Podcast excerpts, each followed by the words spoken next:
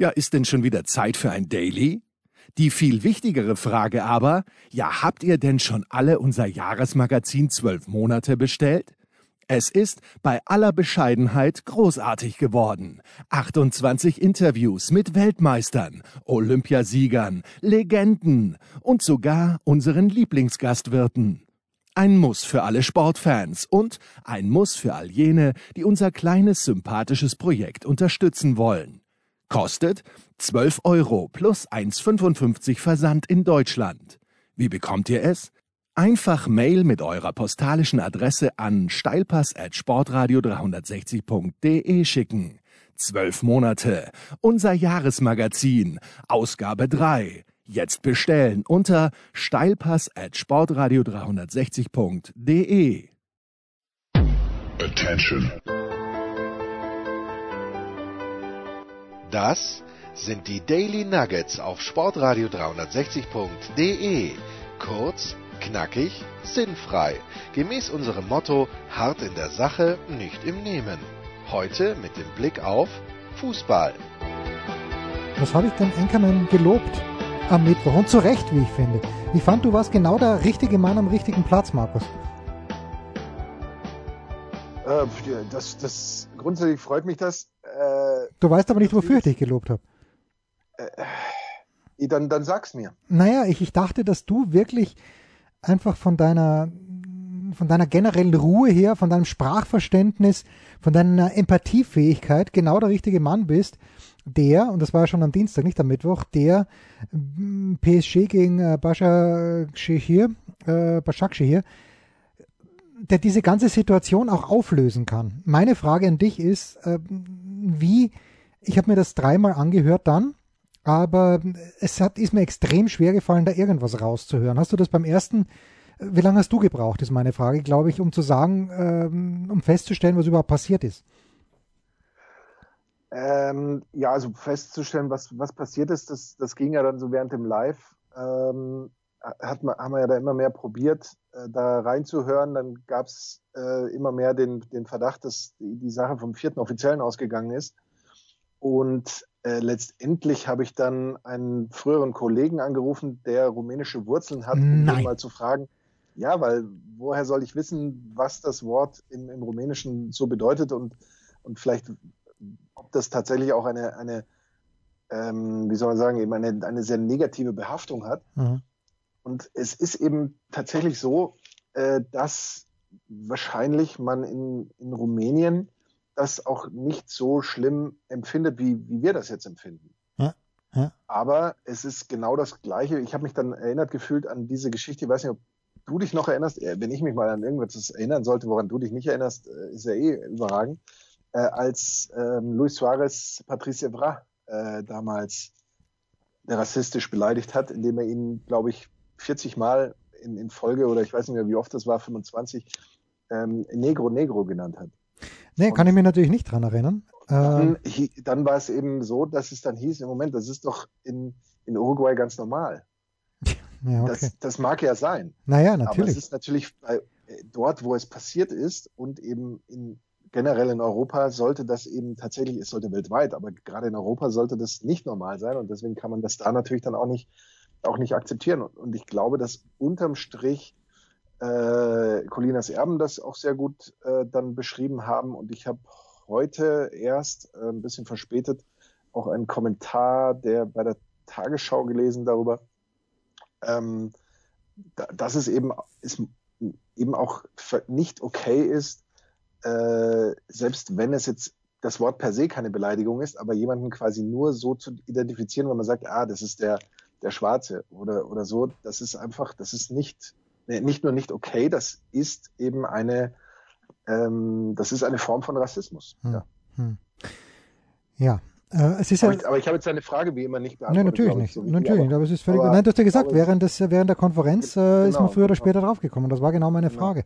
Und das gilt ja das, was Jürgen Schmieder irgendwann mal gesagt hat, äh, wie es um das Footballteam aus Washington geht. Jetzt heißt es ja nur Footballteam, aber es sind ja nicht wir, die, ähm, die, die sich dadurch, wir können das gar nicht beurteilen, aber wenn sich irgendjemand äh, aus dieser Gruppe, die die damit bezeichnet wird, dadurch äh, diskriminiert fühlt, dann ist zu handeln. Ganz einfach. Äh, ist zwar schön, dass wir uns alle aufregen, aber ähm, und das sollen wir auch, nicht falsch verstehen, aber in dem Moment, äh, wo, wo, wo irgendjemand wie wir sagt, ist ja nicht so schlimm, sagen, nee, nee, nee, nee, nee. Wenn sich auch nur einer äh, der, der Ureinwohner äh, damals der USA, und da gab es ja mehrere, die sich über den, den ehemaligen Namen des Namen des Footballteams aus Washington sich dadurch diskriminiert gefühlt haben oder ja beleidigt gefühlt haben, dann, wenn es nur einen gibt, dann weg damit. Ganz einfach.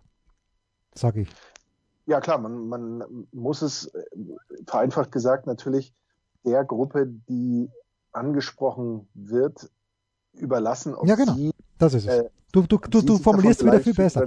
Ja, du formulierst es wieder viel besser, sicher. Das ist auch dadurch nicht formuliert. Oder man könnte natürlich auch sagen, andererseits, wir dürfen nicht beurteilen, wann sich jemand anders beleidigt fühlen darf. Genau, aber in dem Moment, in wo sich... Abführung, ja, das darf ist jetzt auch wieder falsch. Ja, nee, natürlich ist alles falsch. Man kann sich nur in den Strudel reinreden, aber ich hoffe, man hat uns einigermaßen verstanden. Äh, ich habe Paolo Rossi, Pablito, wie ich heute in mehreren Nachrufen gelesen habe, ja im Grunde genommen seit 1982 gehasst. Warum? Wir hassen, nicht, wir hassen nicht, ja. Ich, ich mochte ihn nicht so sehr. Warum? Wegen War, seines überschwänglichen Jubelns. Nee, überhaupt nicht. Aber ich meine, hätte ich natürlich auch gejubelt, wenn ich drei Buden gegen Brasilien mache. Aber eben wegen dieser drei Buden. Äh, damals, ich habe es äh, an anderer Stelle schon erzählt, in meinem Brasilien Daily mit dem äh, großen Thomas Wagner und dem nicht minder großen Michael Leopold. Und äh, das war dieser eine Nachmittag, ich weiß, es gab Vorspielstunde im äh, Rathaus, nein, im Volkshaus in Volzberg. Sie ist einfach Volkshaus. Äh, ich habe das nie ganz verstanden, weil die Volkspartei in Volzberg, wo ich herkomme, nie an der Macht war, aber egal. Es ist das, Volk, das Haus des Volkes und äh, Trompetenvorspielstunde, irgendwie, ich glaube, die Fonsdorfer Fanfare haben wir zum Besten gegeben, was an und für sich schon ein absolutes Debakel ist. Ähm, und dann spielt aber an diesem Nachmittag, wo das stattfindet, das war ein Nachmittag, ich erinnere mich sehr genau, weil es war noch hell draußen, als ich rübergegangen bin, aus der Wohnung meiner Großmutter, wo ich mir dieses Spiel angeschaut habe ich habe in dieser Zwischenrunde absolut die Daumen gedrückt zunächst. Du weißt, ich habe spät, aber doch und völlig zu Recht meine Liebe zu Diego Maradona entdeckt. Aber 1982 war sie noch nicht da.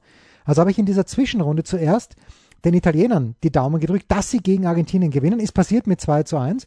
Danach haben die Brasilianer mit 3 zu 1 gegen die Argentinier gewonnen. Das heißt, Argentinien war sowieso draußen und Brasilien hätte ja nur ein Unentschieden gebraucht. Und dann führt also Italien, wenn ich mich richtig erinnere, 1-0, Brasilien gleich aus, wieder 2-1, wieder durch Rossi und dann fällt das 2 zu 2, möglicherweise durch Cerezo, bin mir nicht ganz sicher.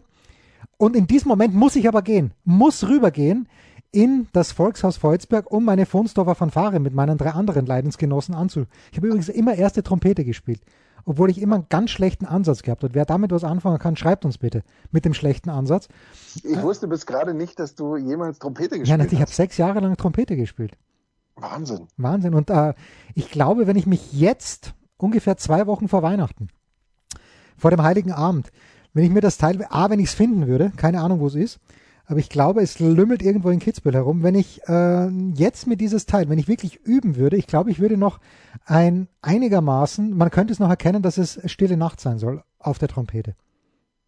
Ja, dann üb bitte, weil das wollen wir hören. Ja, ja, natürlich. Ich würde sagen, du hast ab jetzt ab, genau 14 Tage Zeit. Okay, ja bitte. Das will zwar keiner hören, aber wenn es jemand hören muss, dann ihr.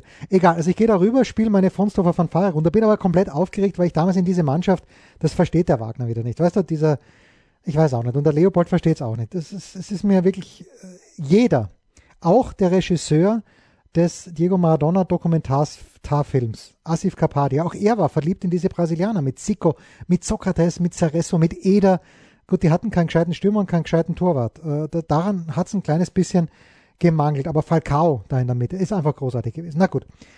Und komme dann zurück und ich weiß nicht, wer es mir gesagt hat, aber ich meine, dass ich an diesem Abend ein kleines bisschen geweint habe. Nicht, weil mir die Fonsdorfer Fanfare mal wieder nicht gelungen war, das war Standard, aber weil Paolo Rossi die Brasilianer rausgeschossen hatte. Und das, das war ganz, ganz schlimm für mich, Markus. Ich leide heute noch drunter. Und ich habe darob natürlich Paolo Rossi nie gemocht. Und jetzt lese ich aber, dass er, gut, ich wusste, ich musste heute wieder nachlesen in der Süddeutschen, ich glaube, Oliver Meiler hat den Nachruf geschrieben, ähm, dass da war doch irgendwas. Und da war dieser Bestechungsskandal in Italien, wo er zwar seine Unschuld beteuert hat, aber eigentlich war er für drei Jahre gesperrt, dann nur für zwei Jahre. Deswegen konnte ihn Enzo Bearzot überhaupt mitnehmen zur WM 1982. Aber nach allem, was man jetzt liest drüber, und ich hatte komplett vergessen, dass der gegen Österreich das Tor 78 geschossen hat, wo der Heini Strasser diesen Wahnsinnsfehler gemacht hat. Unglaublich. Was soll ich dir sagen? Und heute lese ich, dass das ein total netter Kerl war. Jetzt habe ich seit 1982 eigentlich rückwirkend ein schlechtes Gewissen. Ja, zu Recht, weil wir nicht hassen. Natürlich nicht. Da, deswegen zu Recht. Ähm, was mir, du, du weißt ja, ich, ich hätte das jetzt nie so detailliert nacherzählen können, noch nicht mal, wenn ich. Ähm, wenn du dich bemüht hättest. Noch nicht mal, wenn ich, wenn ich mich vorher darauf vorbereitet hätte. Ähm, was, was ich natürlich ähm, auffällig finde, ist, ist der Modus. Ich habe jetzt gerade den Modus von hinten herauf äh, aufgezäumt und habe mir gedacht, das ist eigentlich ganz cool die Gruppen sind klein, nur Dreiergruppen und der erste nee, das, weiter, war, das, war die Zwischenrunde. Das, war die Zwischenrunde. Das war die Zwischenrunde, ja, natürlich. Weil in der, insofern in muss man sagen, ist heute gar nicht alles schlecht, weil sowas wie Zwischenrunden und Zwischengruppen, ich weiß nicht, ob die wieder angedacht sind für irgend, irgendwann. Die gab es ja auch mal in der Champions League und so. Das ist der größte Bullshit, den es gibt aus meiner Sicht. Äh, anfangs eine Gruppe, aus der idealerweise eigentlich wirklich nur einer weiterkommt und dann K.O. und dann ist nämlich wenigstens auch Drama, aber es kommt ja immer zwei weiter und so, das, das ist immer das Blöde. Aber hier damals mit Zwischengruppe, das, das hatte ich natürlich so A nicht in Erinnerung und B, ähm, deswegen äh, verurteile ich diese WM im Nachhinein. Na gut, diese, Natürlich, das wird die WM jetzt auch noch sehr stark stören. Ansonsten, ich, ich bin ja erheblich jünger als du. Das deswegen. Ähm, Hast du an diese WM keine Erinnerung? Nee, das kann nicht sein. Nee, das kann nicht sein. An diese WM musst du irgendeine Erinnerung mich, haben. Ich kann mich also ich kann mich, äh, glaube ich, gut erinnern an Juanito, das Maskottchen. War das nicht so? Ich dachte, Juanito war die Nummer 7 von, äh, von Real Madrid.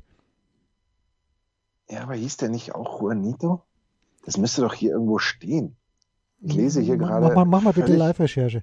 Völlig, mache ich gerade. Ich lese hier gerade völlig unwichtige sportliche Details zu dieser Weltmeisterschaft, bei der eigentlich nur relevant ist. Naja, du musst das, das Maskottchen, das offizielle Maskottchen in Orange den Namen Naranjito. Na vorbei. ja, ich glaube, ich, glaub, ich hatte damals nämlich, das war ja für mich das Wichtigste, bei so einer WM oder EM, ja, das dass ich da immer so einen Fußball bekommen hatte. Also ein Fußball, ja. Äh, so. Auf dem der war, der Fußball war zwar eine, eine Gummiblase nur, das war so eine Gummiplunse, da hast du dreimal drauf gedroschen und dann war das Ding nur noch ein Ei. Aber ist egal, wir haben ja, wir haben ja das Ding tot gespielt, da war die WM, glaube ich, hat da noch nicht mal angefangen, da war der Ball schon kaputt. Aber äh, daran, also an Naranjito, jetzt im Nachhinein, äh, kann ich mich noch halbwegs erinnern. Also, ich schaue gerade, ich habe gerade auf weltfußball.de aufgerufen den spanischen Nummer 7 Juanito, Real Madrid. Was soll ich dir sagen? ich kann mich erinnern. Und wer mir natürlich damals extrem gut gefallen hat, war der, einfach war der Name, ähm, wie hieß er nochmal mit Vornamen? Arconada auf jeden Fall mit Nachnamen, aber mit Vornamen. Und äh, da ist jetzt leider mein Internet ein kleines bisschen langsam. Und ich schäme mich, Luis Maria, glaube ich. Hieß er Luis Maria Arconada? Nee, hieß er nicht. Aber Arconada war für mich ein ganz starker Name. Und was, woran man sich bei dieser WM natürlich erinnern muss, ist ganz einfach. Ähm, Deutschland, Frankreich im. Ähm, naja, und natürlich, natürlich die, dieses Gijon-Spiel 1 zu 0, Horst, der, der Rubisch Horstel. Und Österreich dann in eigentlich eine sehr, sehr überschaubare Zwischengruppe gelost worden, nämlich mit Nordirland, da haben wir, glaube ich, 2-2 gespielt, und mit Frankreich, wo wir 1-0 verloren haben. Und das wäre nicht damals, also jetzt wäre es natürlich komplett aus der Welt zu glauben, dass man aus einer Gruppe mit Frankreich weiterkommt und natürlich im Nachhinein betrachtet. Damals die Franzosen mit Tigana, mit Platini, mit Chires, ähm, das, war natürlich eine geile Mannschaft. Machen wir uns da mal überhaupt nichts vor, weil sie ja 84 auch Europameister geworden sind. Aber damals hatten wir so ein kleines bisschen den Eindruck, immer noch unter dem, äh, unter, mit dem Gefühl, als wir aus Argentinien zurückgekommen sind, also wir, unsere österreichische Nationalmannschaft und dieses Gefühl, damals waren wir noch wir mit der österreichischen Fußballnationalmannschaft, äh, dass da was drin gewesen wäre. Und das war ganz, ganz schlimm dann, diese WM in, in Spanien. Und ich habe das schon mal gesagt, letztes Jahr oder vor zwei Jahren, als Thomas Wagner mich zur, ähm, zum Hahnenkammrennen nach Kitzbühel begleitet hat. Wir waren noch nicht mal aus München draußen und haben uns schon gegenseitig den WM-Kader von Österreich 1982 in Spanien erzählt. Und er ist, er hat zehn Namen mehr gewusst als ich. Stark. Ja, Aber nicht so überraschend auch. Ja, nicht überraschend auch. Nein, nein, überhaupt nicht. Ja, ja. So kenne ich ihn. Ja, also Paolo Rossi ist. aber ähm, Entschuldigung. Ja, bitte. Ähm, aber natürlich die, die Zwischengruppen des Todes. Ja, mit Deutschland, England, Spanien und Italien, Brasilien, Argentinien. auf der anderen Seite. Während äh, Österreich ja übrigens gegen Nordirland 2-2 gespielt hat. Du hattest 1-1 gesagt, glaube ich. Da nee, 2 -2. Ich, ich habe 2-2 gesagt. Nee, ich habe 2-2 gesagt. Und ich habe gesagt, also gegen, Frank gesagt? gegen, Frankreich haben wir 1-0 verloren. Ja? Zieht er trotzdem Punkt Bitte, ab. okay, na bitte, ja. dann mach das. Übrigens, Thomas Wagner, du weißt, dass er Stadtland Bild macht seit Wochen und es muss gehen wie Schmidts Katze. Zu Recht, mit Sicherheit. ja, ich weiß es auch. Ich habe natürlich noch nichts gesehen, weil ich alles aus dem Hause, mit Ausnahme von Sebastian Kaiser, natürlich.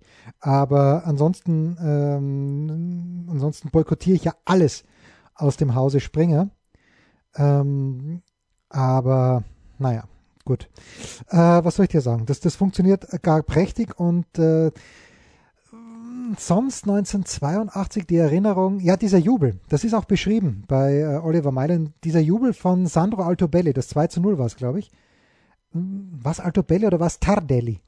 Oh, ich bin mir nicht mehr sicher. Wer hat das zweite Tor geschossen ja, für die ja. Italiener? Das muss ich hier direkt nachschauen. Tardelli natürlich. Tardelli natürlich. Alto, ja, Altobelli das 3-0. Ja, ja, und da, das war dann schon wurscht. Und wer hat das Tor für die Deutschen geschossen? Bis jetzt. Der Paule. Der Paule. Ich glaube, ich glaub, Pauli bis jetzt der einzige Spieler, der in zwei WM-Endspielen ein Tor geschossen hat. Bin, Puh, mir, bin mir eigentlich ziemlich sicher. Was Wagner fragen. Nee, nee, bin, da bin ich mir jetzt eigentlich extrem sicher, um ehrlich zu sein. Okay.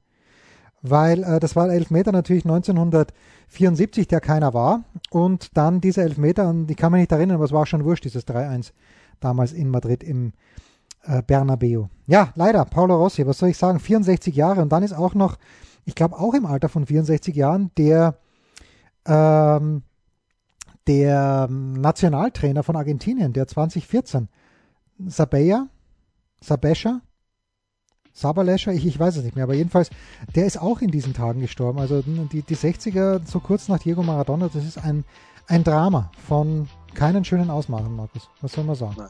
Nein. Ne, Pause, sagen wir.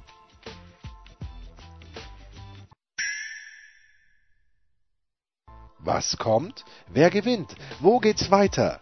Unser Blick in die Glaskugel.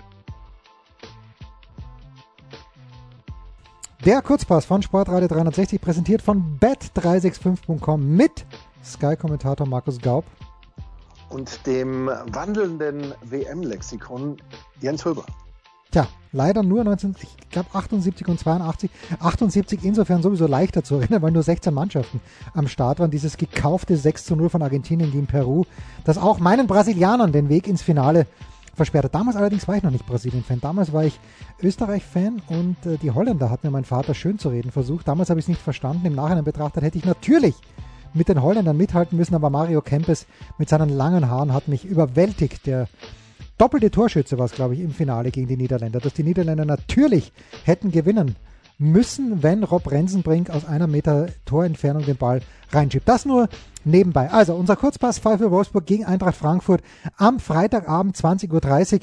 Ähm, ja, die Wölfe haben dreimal hintereinander äh, gewonnen und äh, zu Hause nämlich und äh, vier Heimsiege in Folge gab es zuletzt 2015 zwischen Mai und September, wie wir gerne sagen, Markus, saisonübergreifend und die Wolfsburger immer noch unbesiegt. Letzte Woche in Köln, es war ein es war kein schönes Spiel für die Wolfsburger, weil sie waren die klar bessere Mannschaft und Köln schießt wie aus dem Nichts zwei Tore. Das ist äh, ja, das, das, das, äh, ist nicht gut angekommen. Aus zehn Spielen 18 Punkte, so viele wie zuletzt 2015, 16, was gut ist, weil Oliver Glasner ja schon ein kleines Büschen oder ein großes Büschen angezählt ist.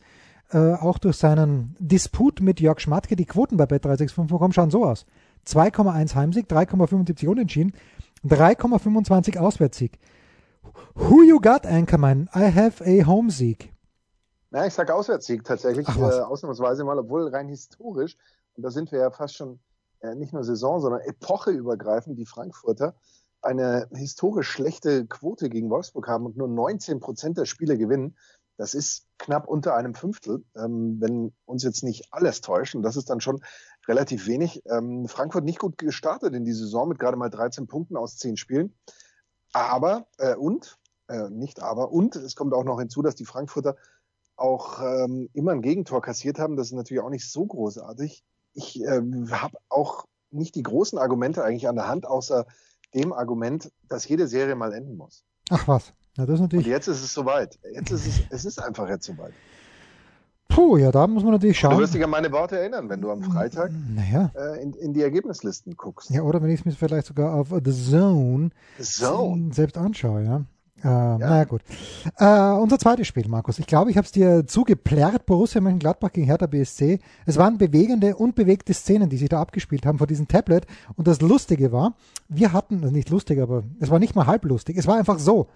Der Fakt war, wir hatten die Konferenz, nee, wie war's? Nee, wir hatten das, genau, wir hatten die Konferenz von Sky, oder war es die Konferenz von, nee, das muss die Konferenz von, hat, hat Sky das Einzelspiel gezeigt? Von Gladbach? Nein, die Konferenz. Die Konferenz, okay, dann. Ja, hat, obwohl, Entschuldige, Nee, nee, nee, nee, das war parallel zu die Sky hat Bayern. äh, Das war Genau, Sky hat Bayern gezeigt. Na, ich weiß nicht, jedenfalls haben wir auf unserem Laptop eine halbe Minute vor den Gladbachern gewusst, dass das Spiel zwischen Donetsk und Inter 0-0 ausgegangen ist und deswegen haben wir uns voll konzentrieren können auf den Bildschirm und Robin und ich haben natürlich ein bisschen mitgejubelt, weil äh, ich mag die Gladbacher. Spätestens seit Marco Rose dort am Start ist, äh, der Sohn von Leo Leiner ist auch dabei, Stefan Leiner und natürlich Valentin Lazaro, der ein sehr, sehr guter Fußballspieler ist. Und das Schöne an ihm ist, er ist auch im österreichischen Nationalteam manchmal ein sehr, sehr guter Fußballspieler. Borussia Mönchengladbach seit acht Heimspielen in der Bundesliga ungeschlagen, fünf Remis und drei und, ah, fünf Siege, drei Remis, so äh, rum.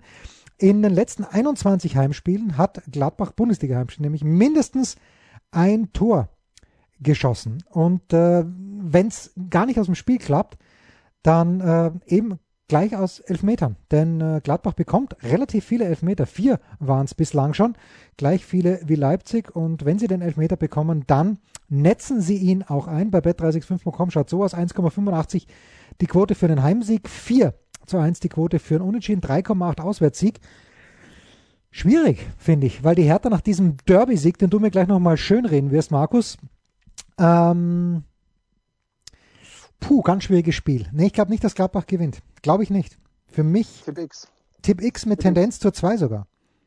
Tipp X äh, für mich auch tendenziell, obwohl, da sind wir auch wieder bei so einer epocheübergreifenden Statistik, die Hertha in den letzten elf Jahren nur ein Spiel in Gladbach gewinnen konnte.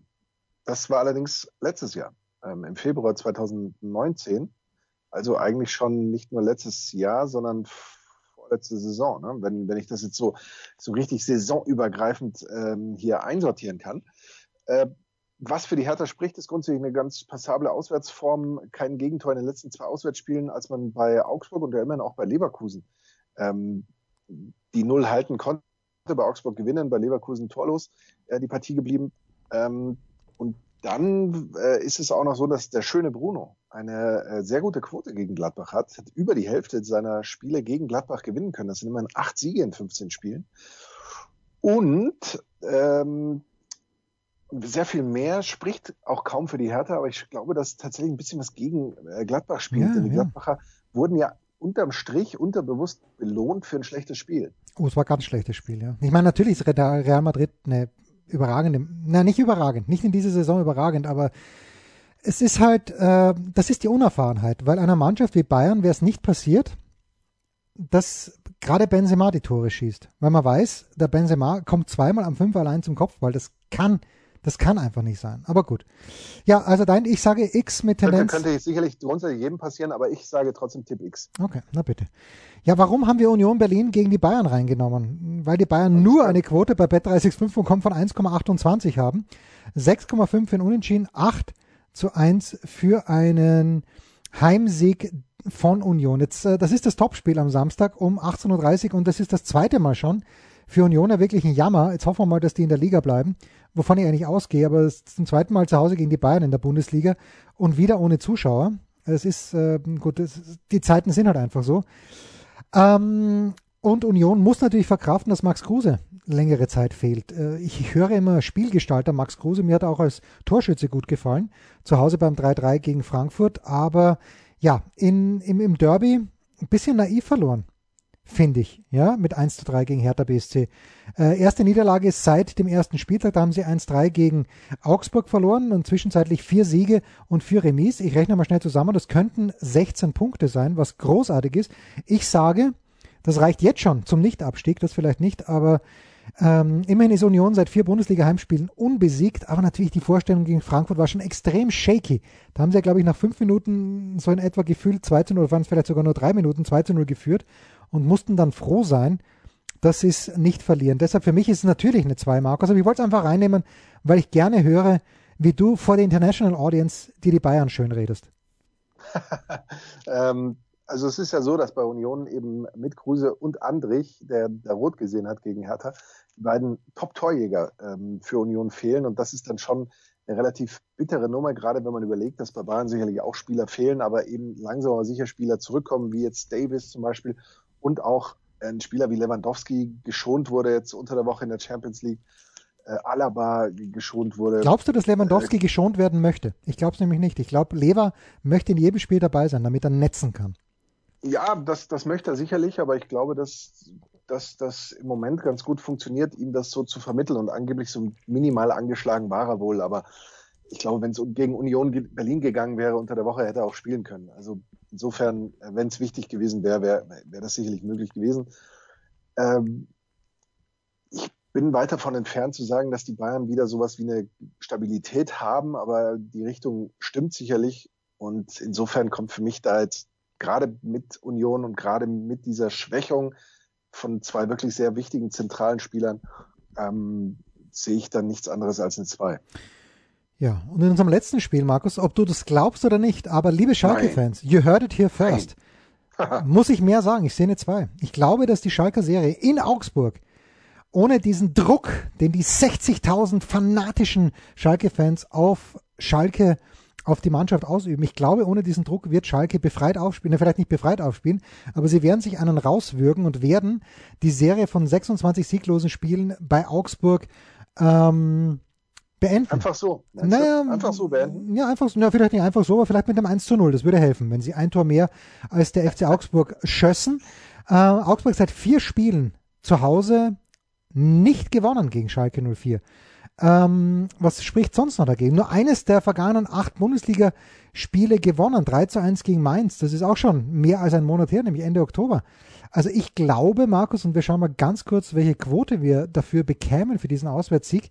3,8. Also die Buchmacher bei bet365.com, die sind auch, stell dir mal vor, Schalke seit 26 Spielen ohne Sieg und dennoch nur eine Quote von 3,8 für einen Auswärtssieg, 1,9 Heimsieg bei bet365.com für den FC Augsburg, 3,75 Unentschieden. Ja, ich sag's ja, für mich eine 2. Historisch übrigens Augsburg brutal schlecht gegen Schalke. Von den äh, ja immerhin auch schon 20 äh, Duellen mit Schalke hat Augsburg gerade mal zwei gewinnen können.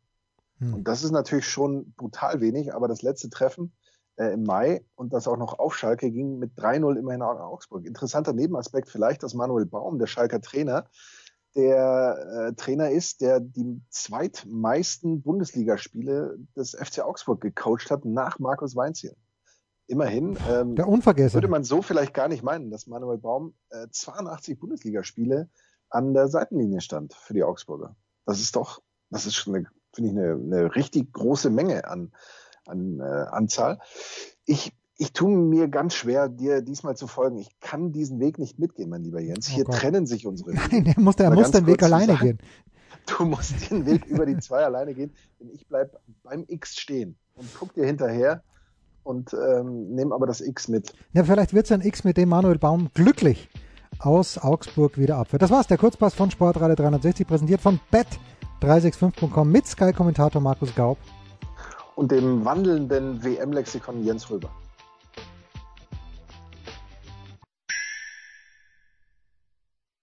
der Passgeber, der Eigentorschütze, der King of the Road, unsere Mitarbeiter der Woche. Haben wir heute schon unser Magazin erwähnt, Markus? Wir haben es nicht. Also man kann es äh, gerne bestellen, immer noch. Steilpass, wie, Jens, wie? Steilpass at sportradio 360.de, bitte gleich mit Angabe der Adresse. Kostet 12 Euro plus in Deutschland 1,55 Versand. Es sind noch Hefte da, sie stapeln sich nach wie vor in meinem Markus Weiß wie es ist. Kabuff, Markus selbst hat noch immer kein, kein das Magazin stimmt. physisch in Händen gehalten. Das kann nicht sein, stimmt. Markus. Was ist da los? Wegen der, die Ausgangssperre und allen möglichen Ja. Beschränkungen äh, war das noch nicht möglich.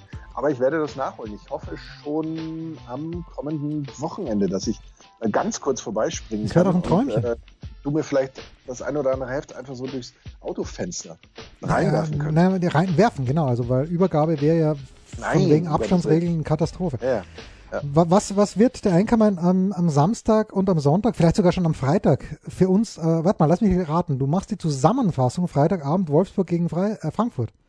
nein. Nein, ah. Da kann ich dir, da kann ich dir jetzt auch leider gar nicht sagen, wer die machen wird. Äh, ich darf Premier League kommentieren, tatsächlich am Samstag. schon wieder. Äh, Letzte Woche hatte ich dich ja versäumt bei Marcelo Bielsa. Oh ja, äh, diesmal ist es äh, Nuno Espirito Santo. Äh, die Wolves gegen Aston Villa. Und äh, dann natürlich die International Audience Samstagabend und am Sonntag die Zusammenfassung äh, Leverkusen gegen Hoffenheim. Wieso habe ich Leverkusen ja auch noch ungeschlagen. Ne? Ja, ja, ja, ja. ja. Vielleicht, vielleicht gibt es ja nach diesem Wochenende nur noch eine ungeschlagene Mannschaft. Das wäre ja Aber das, total verrückt. aber das wäre natürlich die Frage, wer ist es dann? Das hätten wir jetzt hier auch Ja. klären können. Ja, das ist äh, alles ein kleines bisschen belastend. Wir nehmen ja am Donnerstagabend auf, 20.18 Uhr. Ich schaue mal ganz kurz nach, wie steht es beim ehemals glorreichen SK Puntigammer Rapid Wien? Es steht, ähm, Moment, Moment, 1 zu 2 gegen Molde. Das kann nicht sein. Weil Rapid braucht einen Sieg zu Hause und sie brauchen jetzt schon einen 4 zu 2 Sieg, weil sie das Hinspiel 0 zu 1 verloren haben. Solcherne Patienten. Na gut, das war's für heute. Kinder, macht es gut am Wochenende. Ich weiß nicht, wie wird's Wetter werden. Wie ist, wie ist das Wetter am Land, mein lieber Markus? Du hast die Winter, die hast du natürlich aufgezogen, aber brauchst du die Winterreifen auch? Winterreifen habe ich schon seit Oktober. Die habe ich einmal Ich auch glaub übrigens in diesem Jahr. gebraucht. Da war so ein bisschen Schneematsch auf der, auf, Ja. auf der Autobahn. Ansonsten war es eigentlich bis jetzt immer vielleicht nass, aber doch relativ, relativ gut. Es ist nicht so kalt, es liegt so ein bisschen Schnee, aber wir warten noch und ich glaube, dass am Wochenende was passieren wird, weil da soll es ganz schön äh, wieder was runterhauen. Ähm, müssen wir abwarten. Das, was anderes bleibt uns nicht übrig, bitte. So ist es. Das waren die Daily Nuggets auf Sportradio 360.de. Versäumen Sie nicht alle anderen Podcasts aus unserer sympathischen Familienwerkstatt. Schon gar nicht die Big Show. Jeden Donnerstag neu.